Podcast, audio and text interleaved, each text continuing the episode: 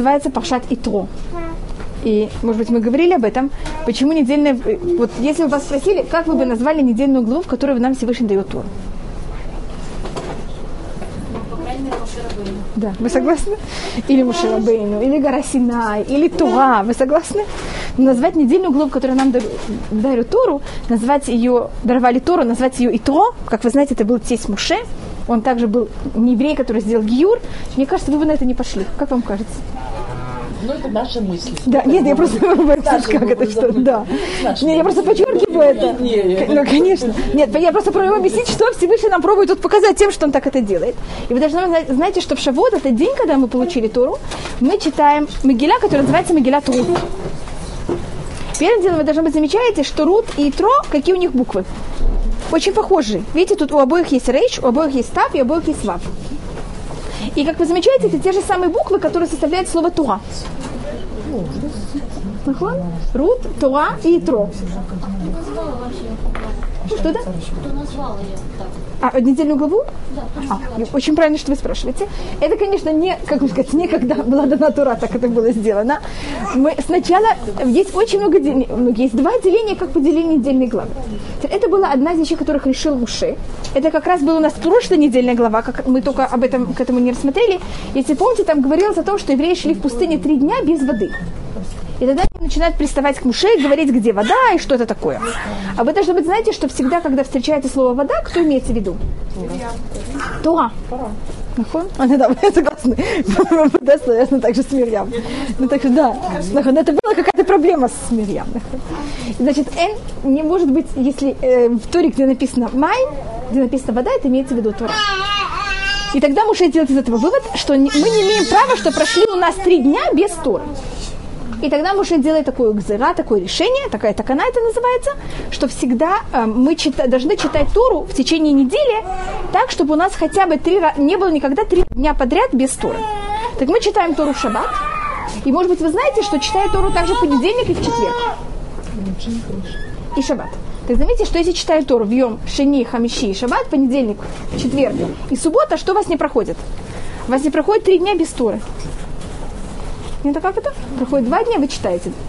Там, и потом даже день и вы читаете. Это с, пон... с четверга на, на субботу, это, оказывается, один день, а с субботы до понедельника это также с понедельника до э, четверга это уже два дня. И тогда был вопрос, что надо читать. И есть несколько решений, там, что надо читать. Сначала, может быть, я вам рассказывала, что заканчивали Тору в течение три года. Тогда деления на главы были немножко другие. А потом решили поделить недельные главы, как мы сейчас все пользуемся ими. И это отдельные главы, они вошли, они вошли уже, и они имеют также объяснение, почему это именно так, а не по-другому. И поэтому мы к ним относимся уже каким-то серьезным подходом. Понятно как-то? Потому что те, кто это решали, делили в такой форме, они не просто так это делили. Есть какая-то символика в том, в какой форме они это делили. И как это называется? Это обычно называется по первому, второму, третьему слову, как, которое оказывается в первом посуке этого отдела, который мы э, читаем в шаббат. Видите, вы, вы очень правильно то, что вы спросили. Скажем, пример, который я могу вам сказать, что у нас всегда книгу Вайкра, не книгу Шмот, а именно книгу Вайкра, мы всегда закончим до, э, до Шавуот. Вайкра обязательно заканчивается до Шавуот. Или там, понятно, как это у нас есть э, книга Дворим, первая начало, значит, первая недельная глава книги Дворим всегда будет в шаббат перед 9 ава как-то это есть какая-то связь в году, что должно быть когда, и это имеет какие-то связи. То есть это связано с временем года, и это связано также вот с делением, что и как и когда. Но это, конечно, это, как я говорю, это нет, Всевышний дал нам уже на горе Синай. Это вещь, которая были сделаны где-то 2000 лет назад. Именно вот по такому делению. Но это очень древнее деление. 2000 лет, мне кажется, достаточно, можно назвать это древнее деление. И это деление, которое, как вы видите, если вы придете в синагогу к емен, йеменским евреям, придете в синагогу к евреям из Испании, восточным, западным, у всех те же самые деления недельных глав. Поэтому деление было достаточно древнее, вот так вот оно. Но я только могу сказать, что до этого было другое деление. Так что было два течения. Есть кто заканчивали всю Тору в течение три года, и тогда понятно, что каждая недельная глава была более маленькая. А если вы заканчивали, как мы, в течение года. И то, что, конечно, вошло и было принято в семье, это как раз деление, когда заканчивают всю Туру в течение года. И тогда было решение именно поделить это так. И объяснение на это, это Значит, первым делом мы тут, как мы говорим о том, что у нас есть понятие Торы в этом.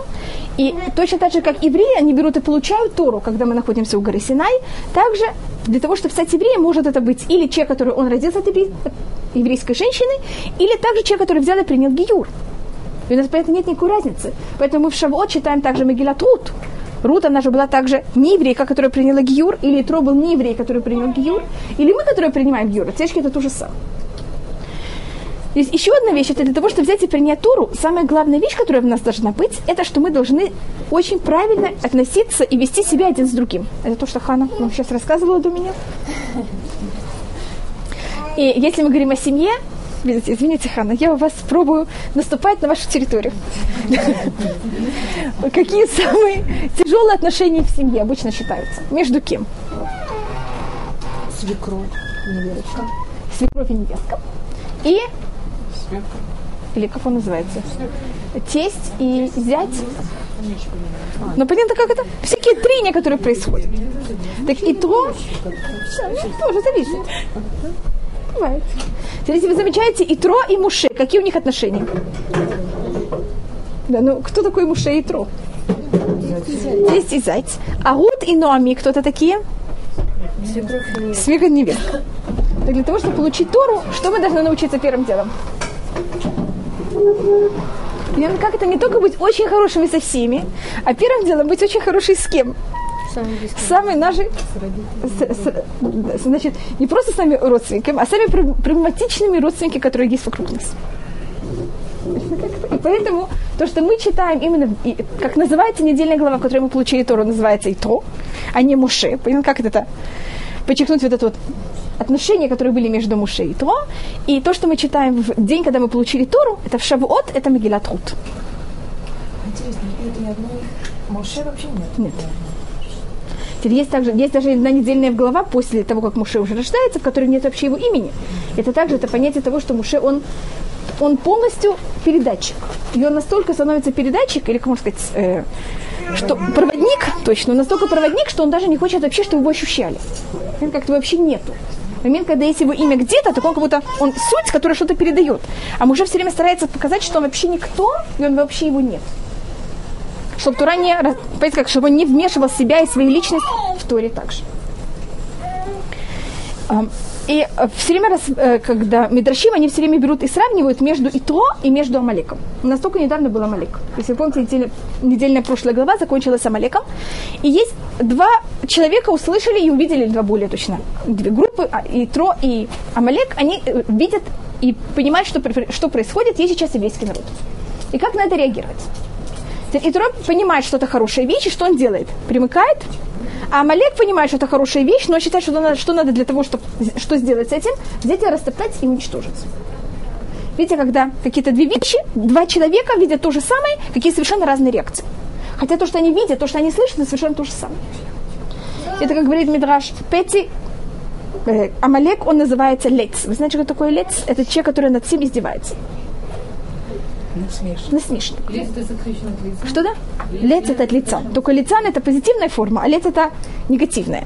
Или как если можно это сравнить, если каждый из нас, когда нам говорят какие-то вещи, что мы должны измениться, что мы должны стать лучше, мы видим какую-то вещь, которая произошла, она же нам автоматически на нас как-то влияет, и нас кого-то заставляет стать другими немножко. Вот видите, евреи вышли из Египта, такое великое чудо.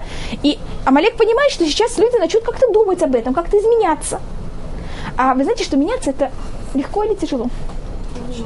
Тяжело, неприятно. Мы автоматически всегда, когда есть какая-то такая вещь, мы берем и одеваем панцирь. Вы согласны? Защищаемся. Но любой панцирь, стрелы могут взять его и пронзить. Теперь то, что делает лиц, он берет этот панцирь и мажет его маслом. Говорит какой-то анекдот. Этот анекдот очень глупый. Все понимают, что он глупый абсолютно. Но когда этот панцирь, он покрыт маслом, что происходит со стрелами, которые... Они все заскальзывают и вообще никуда не могут э, проницать. Значит, если вы говорите какую-то мораль, и кто-то берет рядом и говорит о вас какую-то шутку, что происходит со всей вашей моралью, которая была такая логичная, так хорошо построена? Эта шутка была абсолютно глупой. Знаете, есть панцирь, это какая-то сильная вещь, которая была в вас. Есть стрелы, которые очень сильные, и есть масло. Что такое масло? Даже никакой защиты, защиты ничего. Но это приводит к тому, что все стрелы берут и э, скальзывают. И поэтому след с ним вообще невозможно спорить. Понятно? Потому что он такой покрыт маслом, понятно? Его даже невозможно словить. Скользкий, да.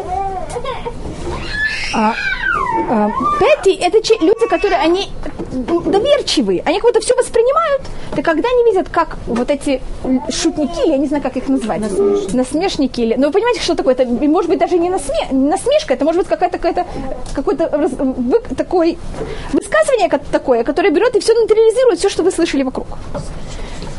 А, но когда этот человек берет и получает наказание, тогда те люди, которые были очень такой доверчивые, расположены ко всему, они слушали одного, они слушали также этого леца. Но когда лец получил наказание, что происходит с ними? Они становятся мудрыми, они понимают, что так не стоит себя вести. Теперь с лецем, это говорится в Мишлей, мы никогда с ним не делаем никакие дебаты, мы с ним не разговариваем. Потому что, понятно, со скользким человеком ничего невозможно, вы с ним ничего не можете. Единственное, что может, теперь с ним самим это неизвестно, может ему что-то помочь или нет. Но для того, чтобы помочь другим, когда он получает наказание, это помогает всем вокруг. Лец таке у фети ярим. Ударь. Леца это ударь, понятно кого. Ударить не обязательно физически ударить.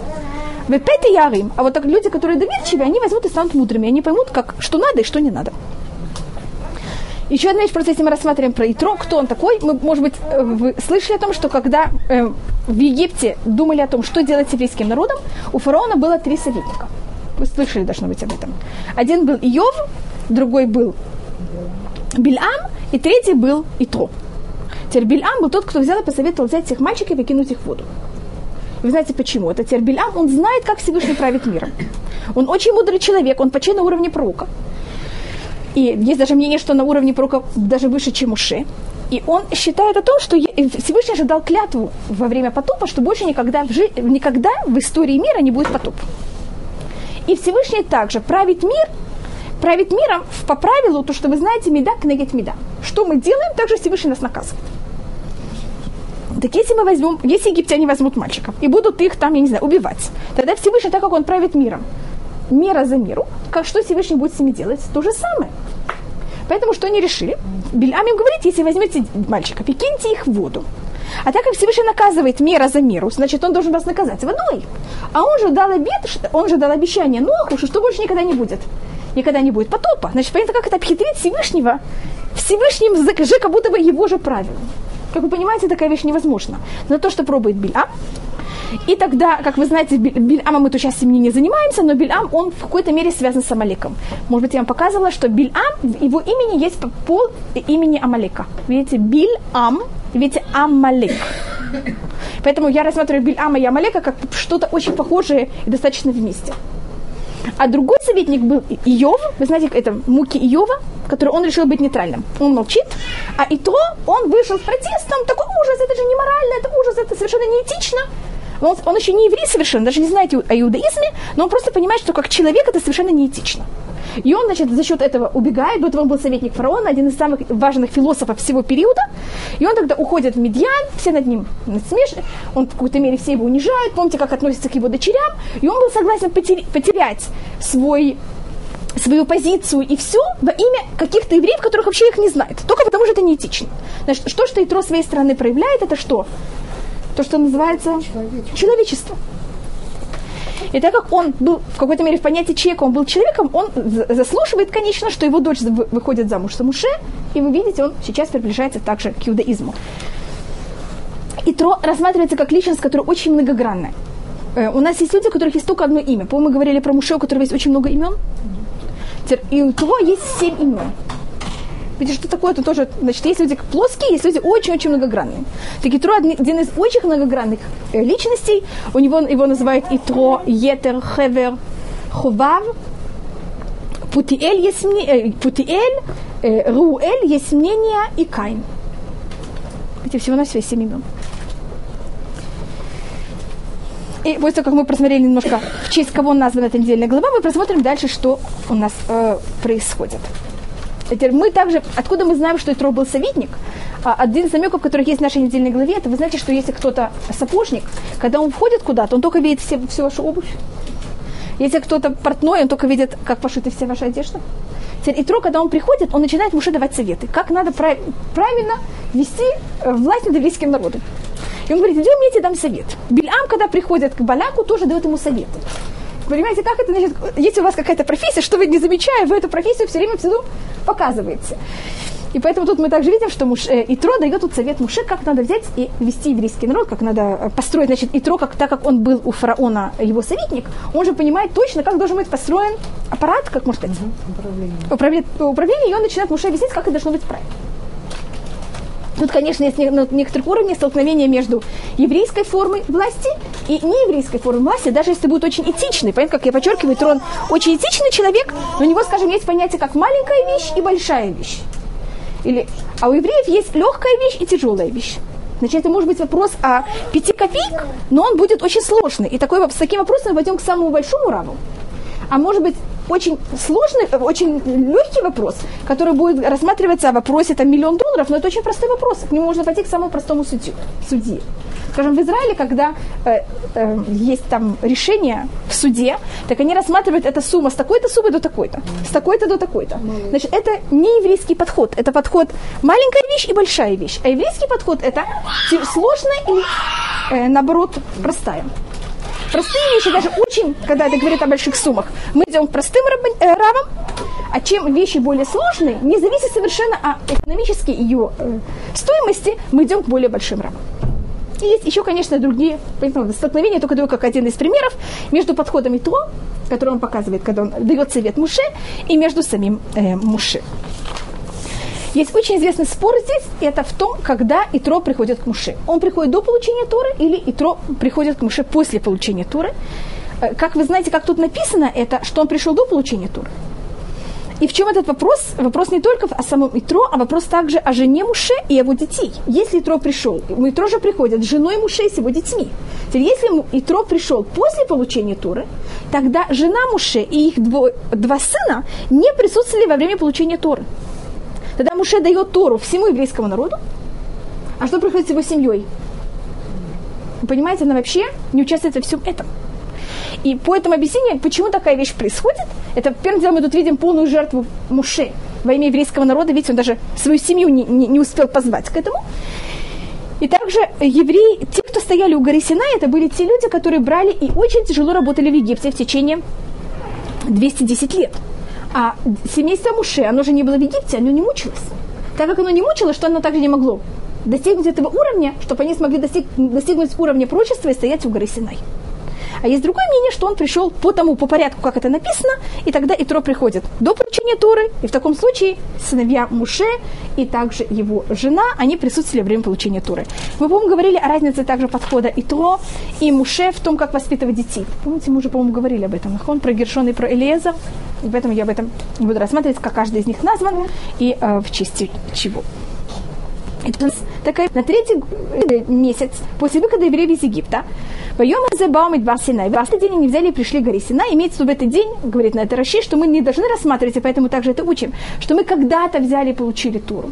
А мы получили Туру в этот день. Значит, каждый день мы должны рассматривать Тору как какой как будто мы ее получили сегодня, а не как будто это какая-то вещь, которая старая. Как говорит Раши, эм, газета, вчерашняя газета кому-то нужна? Как? А сегодняшняя, что делают люди сегодняшней газеты? Все бегут ее читать? Там, там это рассматривают, ну не все, ну, может быть. Там э, пример, который дает Раши, это не газета, а это приказ царя. Указ царя, приказ царя. Когда он выпускает его, так когда это новый указ, что делают все люди? Все бегут его проверять и читать. Когда это старый указ, уже он никого не интересует. Так, так мы должны рассматривать каждый день э, законы Туры. И говорится в втором посуке, «Ваяхану бамидбар» и они взяли и осели в пустыне. «Ваяханшам Исраэль негет хаар» и осел там еврейский народ напротив горы. Так если видите, в этом же посуке говорится два раза, что евреи взяли и остановились в пустыне. Говорит на этом Мидраш, почему два раза говорится, что мы остановились в пустыне. Заметьте, что первый раз говорится «Ваяхану бамидбар» мы в множественном числе взяли и остановились в пустыне. А второй раз, как говорится «Ваяханшам Исраэль кнегетагар». Вайхан это в каком в единственном числе. Говорит это Мидраш, что единственный раз, когда мы остановились как? Без никаких ссор и раздор, а мы все были как один орган, как один, полностью все вместе, это только было в этой остановке. У Рахаим рассматриваешь, даже в этой остановке мы не все были такие, только с какой-то одной стороны. И Всевышний сказал, что срочно надо давать нам Тору, потому что, спасибо, если мы будем ждать еще больше, понятно, что будет. Непонятно, как даже, этот, даже эта остановка может еще очень быстро взять и как-то эм, точно испортится. Поэтому это одна из очень важных вещей. Вы знаете, что мы получили Тору на третий месяц. Может быть, мы уже говорили об этом. Почему так важно и так подчеркивается, что мы получили Тору на третий месяц? В третьем месяце нигде не говорится дата получения Торы. Мы получили Тору, даже есть спор. Мы его получили в шестой месяц дня Сивана или в седьмой день Сивана. То, что явно, то, что мы ее получили в Шаббат – Поэтому получение Торы и Шаббат, они имеют очень большую связь. Но мы знаем, что мы ее получили на третий месяц. И когда говорится, когда мы получим Тору, говорится, значит, вы приехали в первый день третьего месяца, и потом она говорится, подготовьтесь еще три дня, и потом подготовьтесь еще три дня, и тогда вы будете получать Тору. Как видите, число, которое все время повторяется, какое число? Три. И Мидраш берет это число три, и он его очень расширяет. Он рассматривает, что Тора была дана. Вы знаете, что в Торе есть сколько уровней? Есть Туа, Навиим, Ктувим. Видите, сколько это? Как вы замечаете, это три. Еврейский народ также поделен на три уровня. У нас есть Исраэль, Левиим и Куаним. То, что говорится. Э, кто дал нам Туру? Это Муше, который он по числу, он э, потомок третьего колена. Он Рувен, Шимон, Леви. И кроме того, что Леви он третий, у Леви есть сколько букв его имени? Три. Вы знаете, как пишется Леви? Ламет Вавьют. У Леви было три сына. Гершон, Кат и Мерари. И Муше, он третий сын у своих родителей. Так он у Амрама был Мирьям, Агарон и Муше. И у Муше тоже три буквы его имени. И так далее. Мне кажется, было достаточно троек также. И Мидраш, есть несколько объяснений, что это значит. Одно из мнений, которое обычно самые популярные в этом, почему-то так подчеркивается, что мы получили Тору, что все оно состоит из трех, это что у нас, это рассматривает э, Магааль, что все вещи, которые они два, это всегда противоположность. Скажем, мы получили также скрижали, у нас два скрижали, не один. И это тоже в какой-то мере противоположность. У нас есть один, один скрижали. Скрижаль так называется, это между Всевышним и нами, а второй это между нами и другими людьми. Видите, это какой-то контраст. Если есть, скажем, в браке есть муж и жена, так это женщина и мужчина. Как-то любая, всегда, когда мы встречаем два, это всегда будет какая-то противоположность. Когда мы доходим до, до числа 3, это всегда будет что у нас? Какая-то стабильность и какая-то золотая середина. Скажем, если мы просматриваем Авраам, это милость, Ицхак, это суд, что такое Яков? Какой-то мере доходим до какой-то гармонии и середины. Значит, всегда, когда мы встречаемся с числом 3 кто-то, или где-то, есть у нас трое, трое детей или что-то из трех, это понятие какой-то стабильности, и мы доходим, как я говорю, до золотой середины. Иудаизм, он всегда вещи, которых они очень эм, крайные, они очень явные, и они очень яркие, и их очень легко так жить. На каком-то уровне в крайности. Очень, может быть, жить так тяжело, но жить так очень просто. Это очень явно, что это так. Жить всегда на середине очень тяжело. Она совершенно не видна. Чем она, как, как можно ее определить? скажем, есть, э, если мы рассматриваем иудаизм в другие религии, которые есть вокруг, не то, что я там хочу заниматься другими религиями, но только подчеркнуть это. Скажем, есть люди, которые занимаются какими-то излишествами. Есть люди, которые, наоборот, считаются, что как надо жить в мире. Для того, чтобы быть святыми, что надо? Уйти в пустыню, вообще быть оторван от всей этого, всего этого мира, и как-то ничего вообще не иметь. Чем меньше вы имеете, тем это лучше. Понятно, я показываю два аскетизм такой, значит, два, две противоположности. Иудаизм, он отрицает и то, и другое. Еврейский отшельник – это человек, который всего-навсего не пьет вино и не, стр... не стрижет волосы. Но он женится, он живет среди людей. Понимаешь, что ты рассматривал? Значит, мы живем в иудаизме, все должно быть абсолютно в точной середине. Для того, чтобы это подчеркнуть, подчеркивается, что мы получили Туру на третьем месяце. Понимаете, как это? Тура, ее главная цель – это чтобы человек находился абсолютно в золотой середине. Не переходя никуда не направо или налево. Направо это то, что обычно цивилизируется. Более какие-то устражения, как-то жить более усложнять сам себе жизнь, как будто отстерегаться от всего, а налево, что читаете налево? Вы знаете так же. Это, наоборот, разрешает себе и быть таким более свободным. А иудаизм мы рассматриваем не направо, не налево. Мы находимся точно в золотой середине, никуда, ни в какую сторону не э, сходим. И это вот одна из особенностей Торы, Мамонит, это в некоторых, Мамонит, Рамбан э, и все другие комментаторы, они к этому всегда рассматривают это и всегда показывают эти отклонения, которые есть в обе стороны, что мы должны быть очень осторожны, не оказаться ни в одном отклонении, ни в другом. Теперь, когда мы находимся среди народов других, мы живем или в одном отклонении, или в другом отклонении. И мы это от них на каком-то уровне даже не хотя воспринимаем, и мы это на каком-то уровне начинаем преклоняться перед одним, одной из крайностей и другой крайностью. Может, как я говорю, крайности, они очень видны, и они, их очень легко взять и преклоняться перед ними. Перед серединой есть перед чем преклоняться, скажите? Потому что человек полностью просто совершенно уравновешенный человек. Как это вам выглядит? Просто норма. Нечем даже ни к чему. Видите, в этом никакой, никакой особенности, ничего такого особого. Или, как говорит Митраш, любую вещь, которую Всевышний взял нам и запретил, он нам также ее разрешил. И один раз Раби Нахман, он в Бейт Мидраш об этом говорил. Понимаете, значит, все, что он запретил, он также разрешил. Видите, тогда мы доходим до чего? До золотой середины. И когда Раб Нахман это рассказывал, потом его жена, когда он пришел домой, у него была очень важная жена, ее звали Яльта, она пришла к нему в претензии и сказала, что ты такое говоришь? Э, докажи мне, что такая вещь есть. И она ему там предъявила целое перепис, список. список. Э, скажем, Всевышний нам запретил кровь. Где разрешена кровь? Печенки. Печенки, точно. Всевышний нам запретил мясо с молоком. Где это разрешено? То где-то не кошерное. Мясо с молоком же запрещено. Что-то?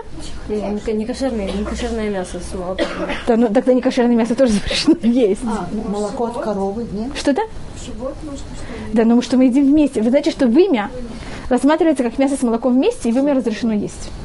Есть только целая вещь, как приготовить вымя. Вымя? Да, да. Только это, еди- если вас кто-то интересует а, логические законы, как это готовить, это надо готовить, да. это, это надо готовить точно так же, как печень на открытом огне. на открытом огне. Потому что если вы варите, вы варите мясо с молоком вместе, а когда вы на открытом огне, то понятно, это, это выжигает. Я никогда этого не, не делала, я только вам говорю э, теоретически. И так далее. Понятно, как-то, значит, там она спросила его такие вопросы, и он на это ответил. Значит, понятно, что тут рассматриваем, у нас нет такого понятия, что вот это запрещено, и все, это отрезано. Всегда мы находимся где-то, что такое середина? Если тут это запрещено, где-то у нас такая вещь разрешена также. Но это все было только э, про между прочим. Рав Нахман, который был в Вавилоне, я только могу сказать, когда, но это было явно где-то э, в третьем веке. Не, не, не, нет, это э, было намного э, до этого, да. И тогда а, Всевышний говорит еврейскому народу, перед тем, как он нам дает Тору, он нам говорит о том, какая особость, для чего Всевышний нам дает Тору. Ватем юли мамлехет куаним бегой кадуш. Цель еврейского народа – это быть для Всевышнего.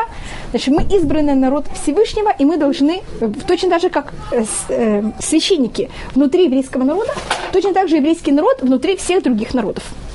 Кузаре Биуда Галеви, он эту тему очень сильно раз- развивает, и он рассматривает о том, что точно так же, как у нас есть сердце в органах, и сердце, оно то, которое дает кровь всем органам и дает жизнь всем органам, точно так же еврейский народ, он сердце всего мира. И, как вы знаете, если у меня, скажем, болит пальчик, так это проблема пальца. Но автоматически, если у меня болит палец, за счет этого сердце что должно делать? Работать тяжелее. Когда мы болеем, у нас температура, что мамы говорят всегда маленьким детям? Что должны лежать в постели.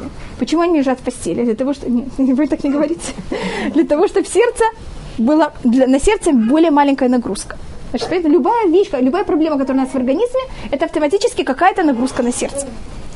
И то же самое, значит, если в мире есть какие-то народы, которые себя плохо ведут, это, с одной стороны, сразу автоматически духовная нагрузка на нас, с другой стороны, это показывает о том, что мы недостаточно пульситировали, так можно сказать, мы недостаточно пускали духовную кровь в эти концы, и поэтому происходит, происходит эта э, атрофия каких-то концов. И то, что говорят народы мира всегда, что мы в какой-то мере виноваты во всем, что происходит в мире, как видите, на каком-то уровне это правильно, потому что когда мы получили Тору и согласились получить Тору, мы на себя на каком-то уровне что взяли? Ответственность за всего вс- всей духовности всего мира. Теперь, когда мы были достойны, и мы находились в Израиле, я это обычно сравниваю, Кузари это сравнивает с я это сравниваю с критической массой. Вы знаете, в физике такое понятие, как от, э, хоморадиоактиви, радиоактивные элементы или вещество. Значит, когда вы берете это радиоактивное вещество, когда его немножко в каждом конце, оно уже не, э, из него ничего не получается. Когда его много, тогда он начинает брать и раз- разделить Излучать. излучаться. Так когда мы были очень сильные и духовные, мы находились в Израиле, тогда мы могли из Израиля взять и влиять на весь мир. Теперь, когда мы стали слабой, тогда то, что сделал нам Всевышний, а так как наша миссия, она то же самое, мы должны взять и влиять на весь мир, тогда это одна из объяснений, почему Всевышний нас взял и послал в изгнание. Понятно для чего? Что мы брали тогда и внутри каждого места могли взять и влиять. А если мы достаточно сильны, так мы можем быть в Израиле и от него влиять на весь мир. Так это мы должны решить сами, на каком духовном уровне мы находимся, и так мы влияем также на все, что происходит вокруг нас. одной из главных целей того, что мы получили Тору, это также один из вопросов, почему Всевышний это сделал в такой форме. И одна из главных вещей это для того, чтобы мы знали, и это э, то, что подчеркивает Мемонит, уровень пророчества Моисея. У нас есть много пророков, которых мы э, говорим о том, что то, что они нам говорят, это правда. Но уровень пророчества Моисея совершенно мушей. Совершенно на другом уровне. Теперь то, что Муше пророк, это мы не верим, что Муше пророк, потому что нам так сказал Всевышний, а мы верим, что Муше пророк, потому что мы сами это слышали нашими ушами. Значит, когда мы стояли у горы Синай, мы все дошли до уровня пророчества. И на уровне пророчества мы слышали, как Всевышний разговаривает с Муше. Только что они разговаривают, мы не поняли. Только что мы поняли, это что они разговаривают. И поэтому мы сами знаем, что Муше пророк. А так как вещь, которую я сама знаю, мне никто не может это никогда, прям как это, поставить это в какое-то сомнение. Поэтому все, что говорит Муше, вера в его слова, они на совершенно другом уровне. Это не вера, потому что мне так кто-то сказал, это вера, потому что я так, это же не вера, это какое-то знание, я сама это слышала. И это, и и то, что мы верим в других пророков, это потому что Муше сказал нам в Торе, что есть такая возможность также с другими пророками. Как-то мы все верим, и все, все у нас построено на то, что нам сказал Муше. А то, что Всевышний сказал и разговаривал с Муше, это вещь, которую мы сами слышали. Как пишет на монет «Ознейну шаму велозава». Наши уши это слышали, они чужие. «Эйнейну гау ахер». Наши глаза это видели, они чужие. То, что было на горе Сина, это не только было откровение того, что есть Всевышний, а было еще более важная вещь, это было откровение о том, что Муше находится на уровне пророчества. Наше пророчество было на одном уровне, пророчество Муше на другом. И это то, что Всевышний говорит Муше, то, что все это я делаю, вегам беха я амину улам. И также за счет этого евреи будут верить в тебя на вечность. Как вы знаете, на иврите всегда, когда говорится гам, это добавка. И в тебя, и также всех других пророков дальше. Следующая главная вещь, которая у нас есть в нашей недельной главе, конечно, это 10 заповедей. И, может быть, мы их рассмотрим в глобально сначала, и потом, может быть, войдем в некоторые другие. А первая из этих двух люхот, как, я все время забываю, как называется на русском. У нас есть первая скрижаль, это женского или женского? Первая скрижаль и вторая скрижаль. скрижаль. Первая скрижаль и вторая скрижаль. Первая, как я вам сказала, до этого она называется, обычно ее рассматривается как Бенадам Лемаком между Всевышним и человеком, вторая между человеком и человеком. Между Всевышним и человеком что более важно? Э, то, что я, у нас есть всегда все мецвод, все законы можно разделить на мысли, разговор и поступки. Между человеком и человеком что самое важное? Поступки, мысли или разговор? Поступки. Поступки. А между Всевышним и человеком? Мысли. Мысли. Поэтому заметьте, что сначала у нас говорится, что Всевышний нам объявляет «Я Всевышний». Потом говорит, что у тебя не было идолов. Идолы это также могут быть только на каком уровне? Только на уровне мысли. Потом говорится, не, воспри... не говори имя Всевышнего зря. Потом соблюдение шаббата и, уважение родителей. Видите как? Сначала это, наоборот, то, что связано с мыслями, потом то, что связано с разговором, а потом то, что связано с поступками. А так говорится между человеком и человеком. Первое говорится, возьми, не убивай, не развратничай и не воруй. Это какие три вещи? Поступок. Видите, начинается с поступками, и так как важнее поступки, тут видите три поступка. Потом не будь лжесвидетелем, и потом также не завидуй. Видите, какой порядок? Значит, это можно рассмотреть как парабола такая, понятно? Как начинается ли перевернутый пол начинается с мыслей, разговор, поступки, и потом у нас поступки, э, разговор и мысли. Это одна вещь, как это можно рассматривать. Э, у нас есть мнение также, что всегда последний из пяти заповедей, значит, пять, еще пять, всегда последняя, она рассматривает о сути всех других. И тогда суть наша в отношениях наш, на, э, нас Всевышним – это в э, уважение родителей. Уважение родителей, тут я даже не рассматриваю, почему это находится, это, родители это же между человеком и человеком, а не между Всевышним и человеком, но это потом мы просмотрим. Почему я должна хорошо относиться к моим родителям? Какой корень в этом? Создали нас. Да, они создали. нас. А карататов? Точно. Вы знаете, что такое карататов? Благодарность. Благодарность. А почему мы должны э, исполнять желание Всевышнего? Благодарность. Или как Всевышний начинает, я Всевышний, который вас взял и вывел из Египта. Значит, что Всевышний нам говорит? Я вам это сделал, что вы сейчас обязаны? Вы, я вас взял и вывел из Египта, и сейчас за счет этого вы там были рабы, и сейчас вы мои рабы. Это понятие благодарности. Отношения между людьми, какая основа? Если вы знаете, последняя из десяти заповедей, самая последняя, это не завидуй. И по, этой, по этому принципу вся проблема между людьми, это за счет корень всех проблем между людьми, это какое ощущение? Зависть. Значит, понимаете, какие у нас есть две вещи? Между людьми проблема – это зависть, между нами и Всевышним – это э, неблагодарность. Рассматривается, что если человек, он неблагодарен, поэтому мы к любому человеку, который неблагодарен, относимся очень тяжело. Потому что в момент, когда у человека нет благодарности, сначала он не благодарен к человеку, потом он также автоматически никому не будет благодарен. Также Всевышнему. Есть место, где говорится о том, что если кто-то не благодарен, запрещено ему делать никакие, какой-то хесед. Неблагодарным людям запрещено даже делать хорошие вещи. Потому что так мы их, мы их, пред, мы их портим, да, мы их развращаем. Как мы можем знать, благодарны они или Да, нет, ну просто если известно. Это говорит Раблявицах Мибердычев, он как будто говорит, сколько надо быть, насколько и сколько надо иметь милости, чтобы делать милость людям, которым запрещено делать милость. Понятно, как это? Ну, это я просто говорю о том, что есть очень много разговоров об этом, что вот есть вот это понятие, люди, которые неблагодарны, так им понятно, как то к ним вообще как будто мы не можем никак относиться, потому что это только раз- развращает, и ни к чему хорошему не приводит. А разве это не будет считаться... а, Потому что он неблагодарен ко мне. Понятно, как это? А я это ему не делаю, потому что он неблагодарен в общем. Это его проблема, не моя. Теперь, если, то, что вы сказали, если я это не буду делать ему, потому что я, бы, я хочу мстить, тогда, может быть, я, как работаю над своим качеством, что должна сделать? Сделать это ему, но не потому, что я хочу это ему сделать, а потому что я просто защищаю себя от того, что у меня не было такого качества. Но если у меня это не вызывает такое ощущение, но просто вот я вижу, там, кому-то другому был неблагодарен, тогда таким людям есть вопросы, надо даже спросить, можно ли таким людям делать милость. И если мы говорим, скажем, про Бильама, рассматривается, что корень его греха, просто я понимаете, почему я говорю про Бильама, потому что мы сегодня уже его немножко затронули.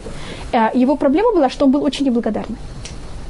Вы знаете, что по преданию Бильам, он был один из потомков э, Лавана. А, считается, он был один из сыновей, потомков сыновей Лавана. У Лавана не было сыновей, у него уже были только дочери. Вы знаете, как можно доказать, что не было сыновей, были только дочери? Он берет и шлет Рахель, чтобы она пасла скот.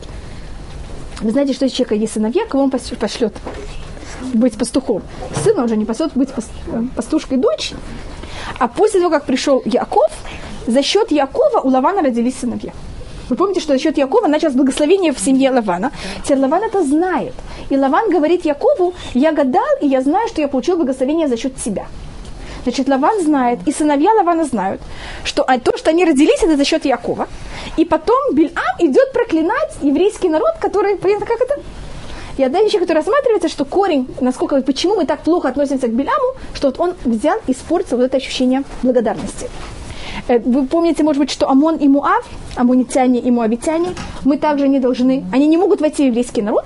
И какой корень? Почему они не могут войти в еврейский народ? Потому что когда мы были в пустыне, они не встретили нас на русском это должно быть хлебу и солью, но там это имеется в виду водой и хлебом.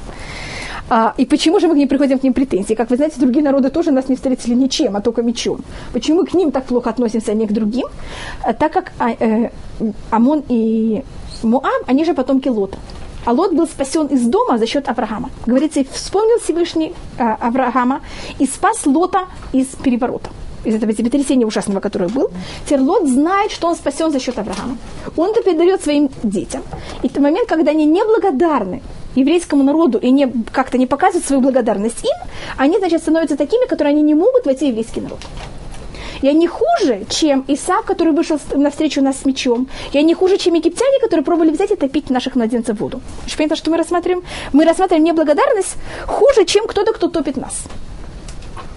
Потому что египтяне это делали на каком-то уровне как защита. Понимаете, они считали, что евреи там раз, э, будут размножаться. Здравствуйте. И они на каком-то уровне будет опасность для нас. А Амон и Муав, у них была проблема вот этой неблагодарности. Или там у Бильама.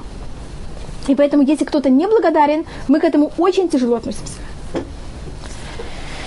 Это рассматривается опасность очень большая. Теперь, может быть, мы также рассматривали о том, что у нас э, есть, когда Всевышний взял и сотворил мир, он его сотворил с помощью 10 асара маамарим, 10 высказываний, которые Всевышний высказывал. И, он, значит, это сотворение было в течение 7 дней, но в эти 7 дней были 10 высказываний, с помощью которых был мир создан. Вы слышали об этом? Это говорится в перке. А вот «Васара маамарот невраулям». А потом, значит, на есть слово «амар» – «сказать», и есть на слово «дибер», Видите, сказать это тоже примерно, что сказать. Потом у нас есть асерата диброд, 10 высказываний, которые нам Всевышний дает Туру. И рассматривается, что эти 10 мамород потом превращаются в асерата диброд. Как это? И это происходит, по-моему, говорили, может быть, даже об этом, с помощью Асера Тамакот. Всевышний сотворил мир, потом он с помощью 10 казней египетских доказывает нам, что есть мир, что он создал этот мир и что он есть в этом мире, и тогда он может нам взять и дать законы, которые здесь мы доходим до них. Теперь, когда Всевышний сотворил мир, он их сотворил, как вы знаете, Тура у нас начинается с буквы Бет, и мы все время ждем, когда мы уже доедем до буквы Алиф. Нахон это то, что у нас нету. И, как вы знаете, 10 заповедей начинаются с буквы Алиф. Анухи Ашем Элукеха. Почему? Почему не они? Если мы рассматриваем, что такое анухи, какая разница между они и анухи, это уже более глубокие вещи. Это есть анухи рассматривать как аббревиатура каких-то там слов, это уже более... Ну так, на, на иврите, на языке Танаха мы более встречаем анухи, чем они. Теперь, если вас интересует там на каком-то одном уровне, буквы они, это те же самые буквы, как нет, айн. Это очень любят говорить хасиды. Вот если я беру они и беру ют и ставлю его в середине, это будет эн. Поэтому в Всевышнем мы почти не встречаем это слово. Это все хасиды говорят, что если кто-то ощущает, что он есть, так он эн. Если он говорит «я», так ты эн. Если ты ощущаешь, что ты эн, тогда ты есть, тогда ты они. Но это уже, э, я вам говорю, это уже не на простом уровне, понятно, как это, это игра слов, которых есть. Я вам не ответила по-настоящему, я только вам показала, понятно, как какую-то поверхностную сторону. То, что можно также рассмотреть в Асерат Адиброд, у нас, э, и, может быть, более мы рассмотрим, это вот о запрете зависти, это рассматривает также мемонит. Мы можем дать приказы нашему голове думать как-то или не думать. Мне кажется, это очень тяжело давать себе приказы. Вы размышляете так или не так, вы верите в то-то или не в то-то. Но это как-то еще можно себя перебороть и себя заставить. Вы согласны? Тяжело. Теперь, что самое легкое сделать? Сделать или не сделать? Можно заставить человека? Да. На что делать или нет, на это у нас есть полный, мне кажется, выбор относительно. Поэтому, видите, у нас э, есть достаточно много мецвод, и если мы просмотрим в общем все мецвод, они делятся обычно, и большинство мецвод, они относятся к тому, что делать или нет. Если вы заметите в течение дня, чем вы занимаетесь, вы больше всего занимаетесь какими вещами? Что-то сделать или не сделать? Скажем, кашрут, кошерность. Это, она связана с чем? Какие-то практические вещи. Что-то вы едите, что-то вы не едите. Э, шаббат. Что-то делать или что-то не делать. Это какое-то очень легко. Очень, это тоже не совсем, но это достаточно, можно сказать, доступно. Более сложные вещи, это, как я вам говорю, вещи, о которых мы думаем или не думаем. Еще более сложная вещь – это эмоции. Завидовать или не завидовать. Есть еще самая последняя вещь, которую тут мы не рассматриваем, так как тут ее нету, это воображение. Что у вас будет в вашем воображении, что не будет. Вы можете контролировать свое воображение? Но это кажется почти невозможно. Понятно, как это? Что вы будете воображать, и что вы не будете. И я только не затрагиваю. У Манеда есть место, где он считает, что это можно, есть место, где он считает, что это невозможно. Но мне кажется, все ощущают, вот я сейчас ощущаю, меня сейчас распирает там эмоции там, ненависти или эмоции зависти. Как я могу взять, не завидовать, а я завидую. А вот здесь заповедь написано, что это запрещено завидовать. Как вы скажете, можно или нет? Что это? Например, если это написано в Торе, так понятно, что можно, а то бы Тора не дает приказы, которых невозможно.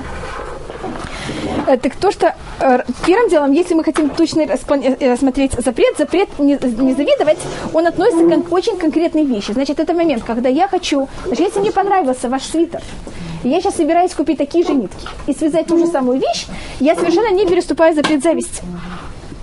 Если я его хочу взять, я спрашиваю вас, где вы его купили. И иду в магазин и покупаю такой же, я тоже не приступила запрет завести. Все, теперь, если мне понравился ваш свитер, я хочу похитить его у вас. Касва Халина. И я сейчас буду всю ночь думать, как это сделать. Я еще тоже не приступила этот запрет. А в момент, когда я начну уже делать какие-то технические, понятно, как это? С вами начать разговаривать, спрашивать, спрашивать когда вы дома, когда вы не. Вы понимаете? Не жарко ли вам? Да. Может быть, вам стоит его продать? Понятно, как-то вот в таких случаях, тогда я уже начинаю переступать этот запрет. А, когда есть действие. Да. Это уже, тогда я уже, тогда я уже вступаю и начинаю переступать в этот запрет. Значит, значит сам, сам запрет это на уровне э, эмоций, но Аллаха рассматривает момент, когда я переступаю, это значит, есть, у нас каждый запрет имеет очень широкую, широкие понятия. Есть то, что желательно. То, что желательно, это вообще, что вы такие вещи не думали. Но какой момент вы считаете, что вы уже переступили его явно, абсолютно, как эм, очень э, грубо, точно. Так, такое переступление, которое уже все, перешли все грани, это когда вы начинаете приставать к человеку, и у него как-то пробуете его вымогать. Но все-таки, если я думаю, А как можно себя предохранить, чтобы у нас не было этой зависти? Потому что, как мы рассматривали о том, что зависть – это корень всех наших проблем и отношений с людьми. Потому что если у него что-то есть, а у меня этого нет, какой ужас, и как мне нужно срочно эту же вещь, и тогда, может быть, его надо унизить, понимаете, как-то есть там всякие другие э, трюки, как сделать так, чтобы я не ощущала, и как-то себя освободить от этих тяжелых эмоций, которые я нахожусь в них. Так то, что пишет Ибн Эзра, это, если человек, он умный, тогда он может понять, что это просто для него невозможно и понять, что Всевышний сотворил нас, каждому дал то, что нужно нам, каждому из нас, и если это есть у вас, а не у меня, значит, это просто для меня совершенно мне не нужно. И тогда, если мы так рассматриваем мир, тогда что у нас не будет? Просто не будет у нас никакая зависть. Или если может быть зависть правильная, которая меня куда-то подталкивает. Просто я не знаю, как называется на русском такая. Белая зависть, может быть, ну понятно, может, я просто не знаю, достаточно, может быть, какое-то другое слово. Да. И такая вещь, она, мы считаем ее очень хорошей, мы считаем, что без нее, это говорится, это Шлемо говорит Кугелет, что если бы не было вот этой зависти, мы бы сейчас еще жили в пещерах и ходили в шкурах. Понятно, это стимул, конечно. Там Америка, э, Советский Союз, Франция, на на базе чего они развиваются? Вы знаете, для чего была построена Эйфелевая башня? Она вообще не для какой цели. Там ни- ничего вообще. А только это было построено для того, что Франция, понятно, вот какой, что она может взять и достигнуть.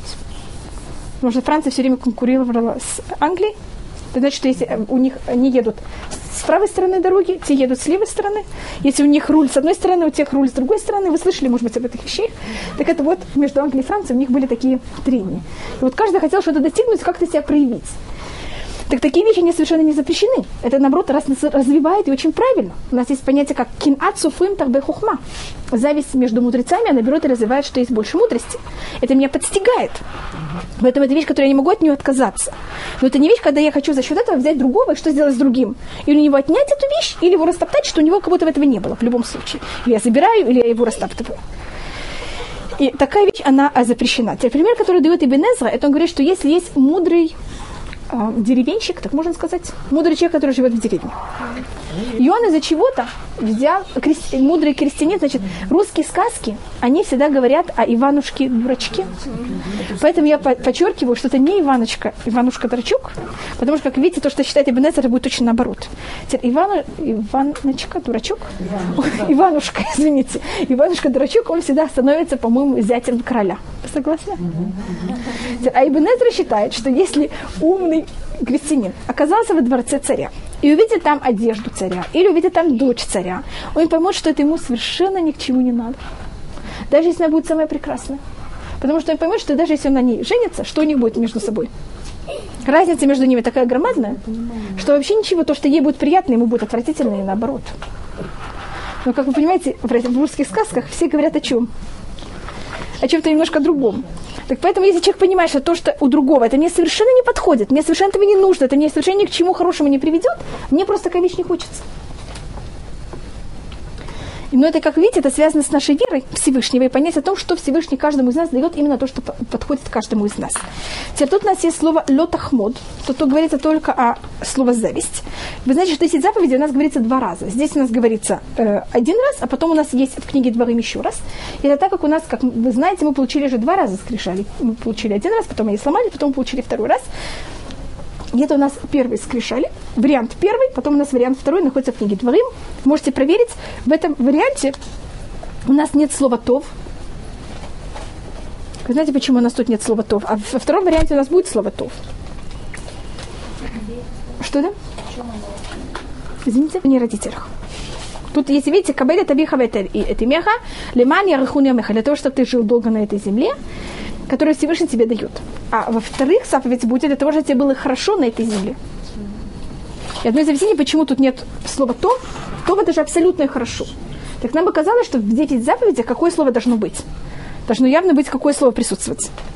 Хорошо, так же. Так в первом варианте этого нет, и одно из объяснений это, что чтобы слово «тов» не разбилось. Потому что если «тов» разобьется, так его не будет. Во втором варианте есть слово «тов». Лемани тавлях варахтаямим. Есть другие, просто говорю, есть несколько разниц, что есть в одном первом варианте, что есть в другом. И об каждом есть объяснение, почему в одном это есть, в другом это нет. Это говорит э, Гимара.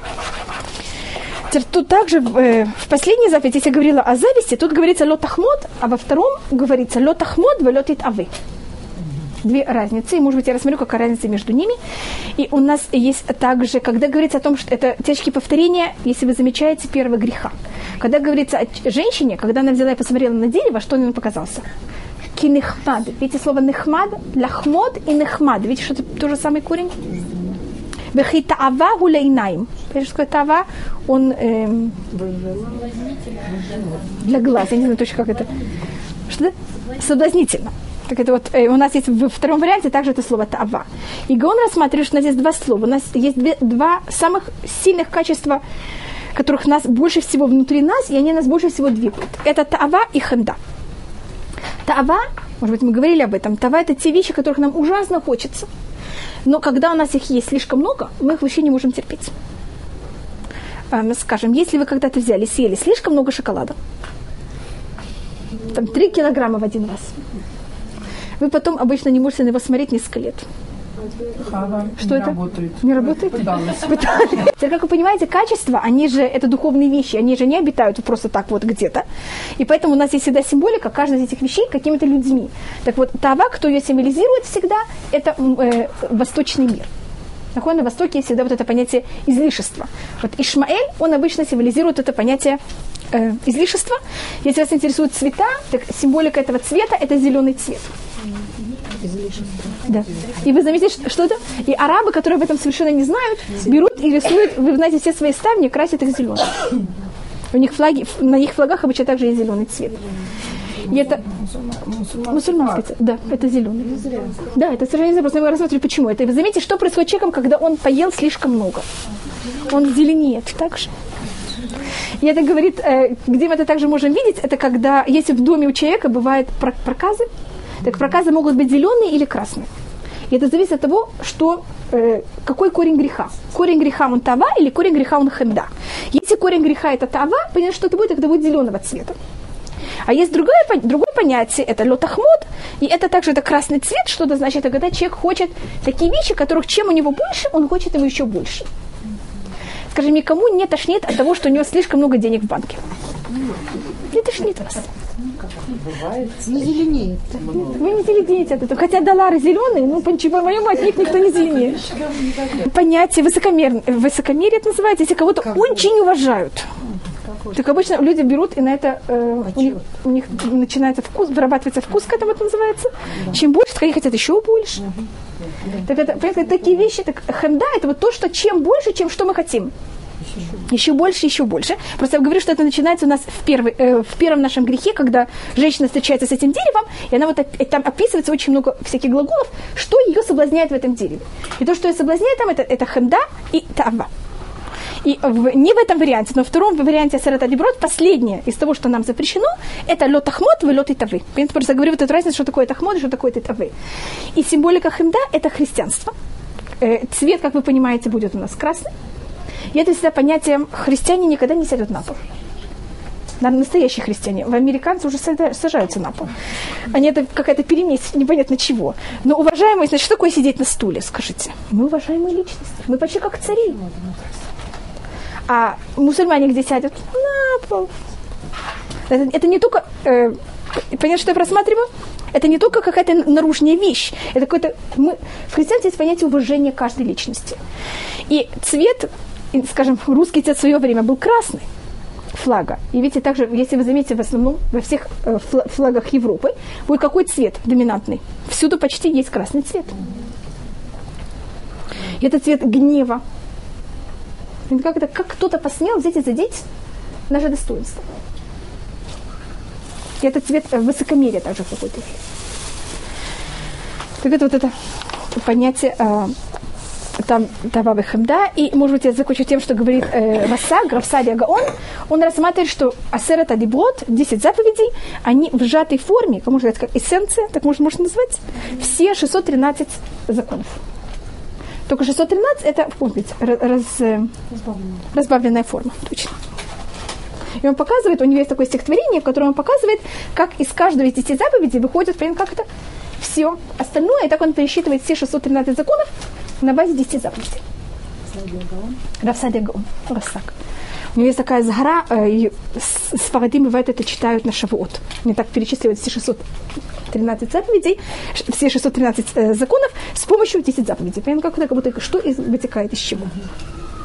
Скажем, как вы, мне кажется, понимаете, э, запрет э, лашонара, это вот не говорить, не быть уже свидетелем. Все, что связано там э, с неправильным разговором о людях, там не говорить вещи, которые кого-то унижают. Понятно, как это все, оно уже вытекает и связано с этим и так далее. И эм, может быть только одну вещь, которая рассматривает э, Сфорно, и это вещь о том, что когда еврейский народ, значит, тут у этот посук, это уже приготовление не к следующей недельной главе, а к тому, что будет через две недели, три и дальше. И это вопрос о том, что у нас в книге Шмот, я тут уже просто запрыгиваю вперед, после того, как мы получили Тору, Муше находится на горе Синай 40 дней и 40 ночей, как вы помните. И после этого он сходит. И тогда недельная глава после этого о чем должна была рассматриваться? О том, как евреи сделали золотого тельца, как вы помните. То, что у нас происходит в середине, у нас есть рассказ о том, как Муш, э, Муше говорит евреям о законах, так как надо взять и построить переносную мешкан, переносную скинию, как она называется. И по у нас закон немножко меняется, зависит от духовного уровня еврейского народа. Если еврейский народ в этот момент, это посыл, который у нас тут говорится, «Бехола макома шераскират шми, аво элеху верахтиха», в любом месте, где ты возьмешь и вспомнишь мое имя, я возьму тебя и благословлю. Во время Авраама, во время Ицхака, во время Якова они могли взять и строить жертвенники где? В любом месте, и в любом месте Всевышний это воспринимал. В какой-то мере то же самое могло быть у еврейского народа, и не надо было в какой-то мере вот это есть кто рассматривает. Это спор между Сфорну, Рамбан и Раши. А Почему у нас есть закон храма? Это храм, это закон, который он был первоначально задуман и нужен. Или храм это в какой-то мере ответ за то, что мы взяли и сделали золотого тельца. И в какой-то мере, если рассматривать, сформула хотя бы так рассматривает, что храм на каком-то уровне это какое-то сжимание. Понятно, как это? Значит, можно только в этом месте служить Всевышнему. А не в любом месте, где вы хотите. Потому что какая разница? Это же можно служить Всевышнему в любом месте. Как говорится, при окончании того, как мы получили 10 заповедей, в любом месте, которое ты возьмешь и вспомнишь мое имя, я приду тебя и благословлю. Что это что только в любом месте? Это может быть, как это было в периоде, в периоде наших працев. И еврейский народ в этот момент, когда мы взяли и получили Тору и сказали, что мы согласны взять и слушать слова Всевышнего и соблюдать все слова Всевышнего, мы дошли до уровня Адама до греха. И поэтому нам есть, видите, за- наказание уже о том, что э, запреты о том, что мы не повторили грех первого человека. Теперь с этого момента у нас нет понятия смерти. И вы, должно быть, слышали о Мидраш, что когда евреи стояли у горы Синай, не было среди них никого, кто не был, кто был глухой, кто был немой, кто был, были какие-то, как вам сказать, недостатки. Значит, когда кто-то глухой, значит, у него органы слуха на каком-то уровне как будто э, атрофировали и, или умерли. Или кто не видит, только у него хотя бы понятно, вот этот орган, он как будто мертвый. А так как евреи в этот момент, они дошли до уровня Адама, до греха, у них не было ни понятия смерти, никакого понятия. Вообще ничего, каких-то понятий, каких-то отклонений, которые смерть это полное отклонение, а это в какой-то мере какое-то отклонение минимальное. Поэтому ничего такого вообще не было. Как вы знаете, после того, как мы сделали грех, мы должны, Адама решен, мы же должны были, тогда Всевышний нам говорит о том, что все должны взять и умереть, и только потом мы можем взять и снова быть восстановлены. Восстановлены, вы помните эту вещь, что киафарата, ты прах, и ты должен возвращаться к праху. И, может быть, помните этот мидраж, что когда мы стояли у горы Синай, тогда, когда Всевышний начал нам это все говорить, мы взяли все на какое-то мгновение умерли, тогда Всевышний взял и послал нам расу оживления, и мы ожили. И тогда как будто этим исполнилось вот этот приказ о том, или это э, э, наказание о том, что мы все должны умереть, мы тогда ожили, почти как, как на каком уровне, как то, что произойдет с человечеством во время тхьята идти. И мы бы тогда у нас был какой-то такой потенциал начать мир еще раз заново на совсем правильном уровне. И мы так продержимся, как вы знаете, 40 дней и 40 ночей. Но потом у нас не хватит и вы знаете, что делает грех, грех золотого тельца, почему так много о нем говорим? Потому что, понятно, какой-то, снова у нас вот повторение в какой-то мере того же, той же самой проблемы. Но мы сейчас закончим все очень хорошо. Сейчас у нас наоборот, все очень хорошо. Мы дошли, видите, до какого уровня. И как Сфорот называет, вельмалят, а вот там яшуву. Мы взяли и возвратились на уровень наших працев, когда мы стояли у горы Синай.